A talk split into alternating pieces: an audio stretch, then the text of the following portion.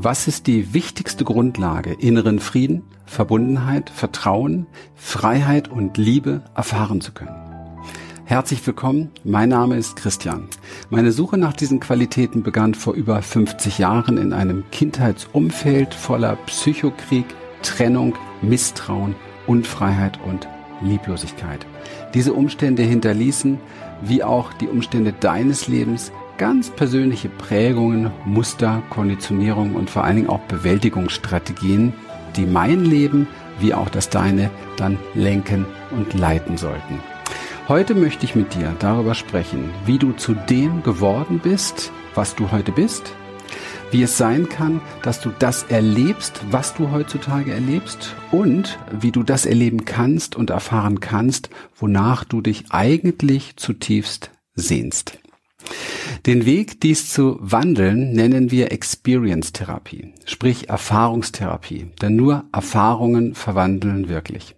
Das Besondere aber daran ist, der Therapeut bist du selbst. Was aber ist nun die wichtigste Grundlage, inneren Frieden, Verbundenheit, Vertrauen, Freiheit und Liebe erfahren zu können? Die wichtigste Grundlage ist Authentizität. Das bedeutet, von innen heraus zu leben und zu wirken.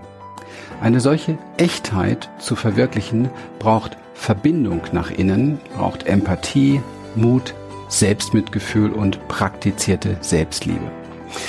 Die Verbindung sichert sozusagen den Kontakt mit dem, was wirklich in uns ist, also was wahrnehmbar ist. Die Empathie ermöglicht das Spüren, das Fühlen und Überprüfen auf innere Stimmigkeit. Mut brauchen wir natürlich, um das Ganze wirklich zuzulassen. Das zuzulassen, was gefühlt wird. Selbstmitgefühl berührt dann das, was in uns echt ist, mit Verständnis und Zuwendung. Die praktizierte Selbstliebe bewegt das, was wahrgenommen wird, in einen Raum voller Annahme und Erlaubnis. Die Experience-Therapie ist eine sehr tiefgreifende Selbsterfahrung, mit der wir geistige, emotionale und körperliche Herausforderungen meistern, meistern, überwinden und sogar gänzlich heilen können.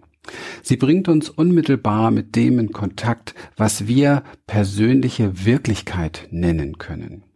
Wirklichkeit deshalb, weil es eben halt in uns wirkt, ganz gleich, welche Art unsere mentalen oder auch emotionalen Flucht- oder Vermeidungsstrategien sind. Unser aller Leben wird von Gefühlen bestimmt.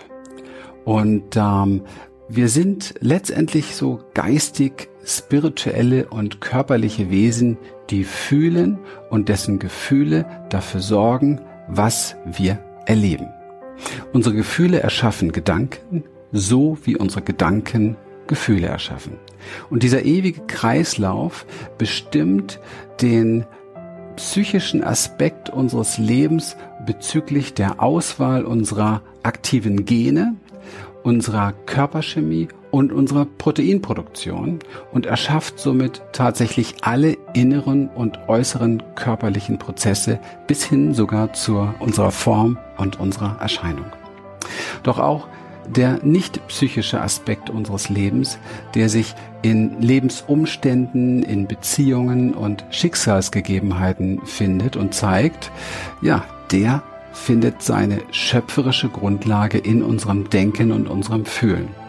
Unsere Gedanken und unsere Gefühle haben eine bestimmte Farbe, eine bestimmte Schwingung, eine bestimmte Frequenz, die in der Lage ist, Lebensenergie zu lenken und zu leiten, ganz gleich, ob es sich um fein- oder grobstoffliche Energie handelt.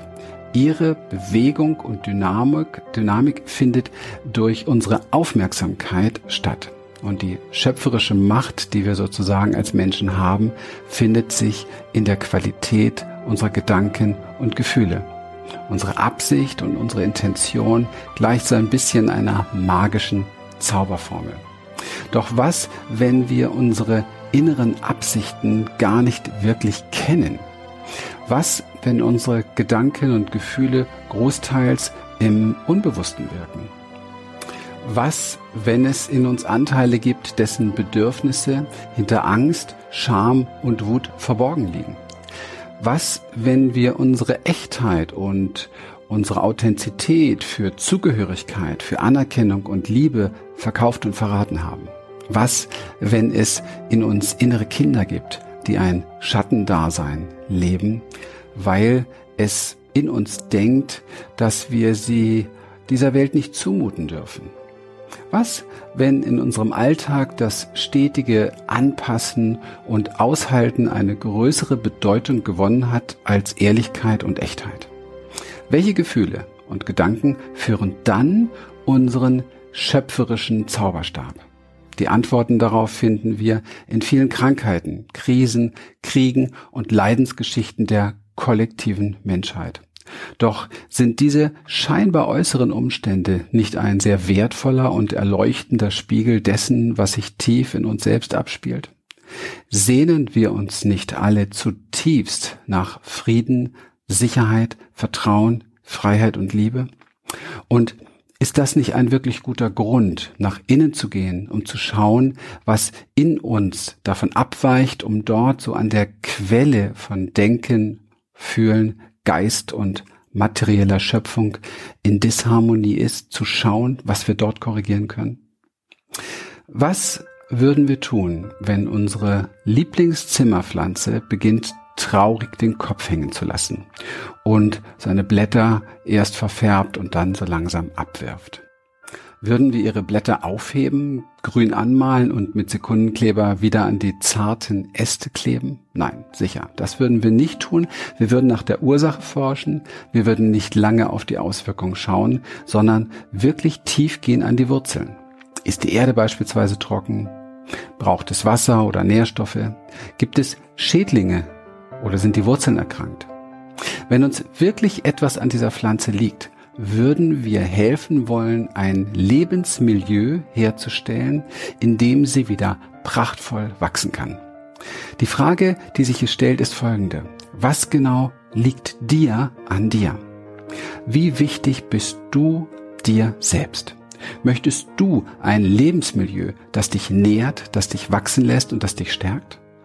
Dann musst du nach innen gehen, um dort zu lernen, was du tatsächlich für gedankliche und emotionale Nährstoffe in dir brauchst, um ein erfülltes Leben erfahren zu können.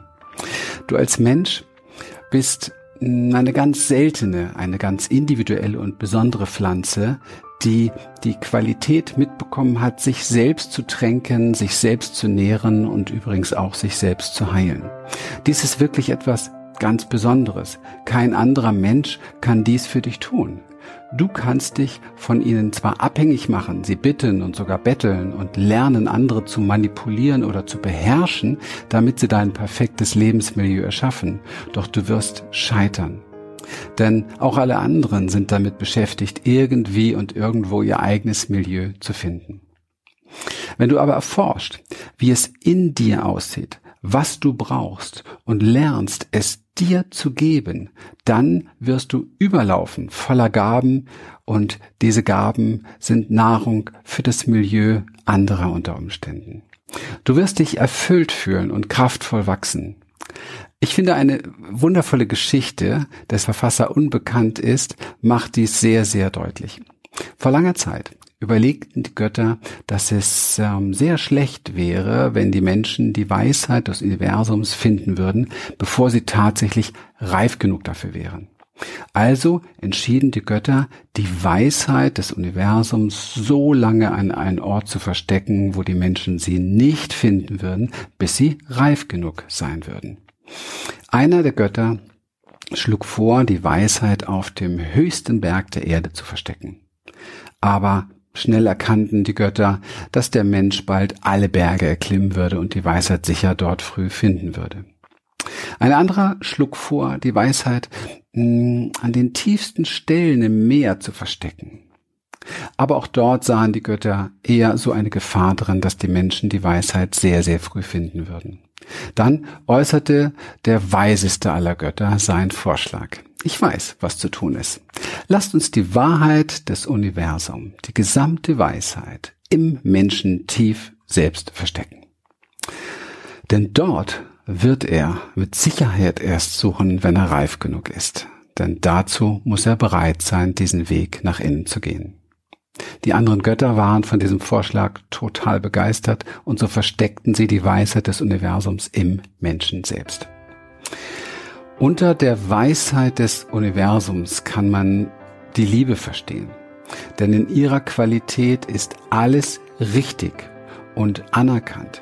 Sie kennt keine Bedingung, sie kennt keine Erwartung.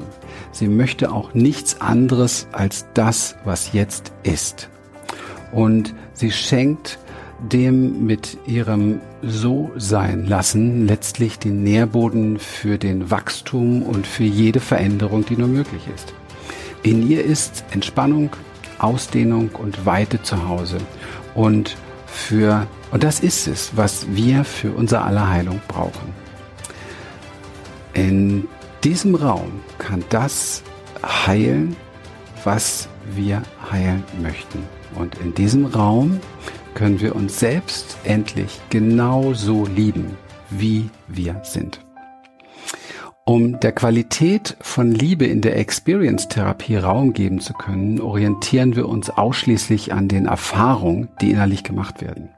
Wir folgen dem, was Körper, Geist und Seele zeigen möchte. Frei von Konzepten, Techniken oder Absichten lassen wir das zu und treten selbst so ein Stück beiseite und laden ein, was sich eingeladen fühlt. Diese Einladung führt uns unweigerlich zu einer uns innewohnenden, kreativen und schöpferischen Essenz.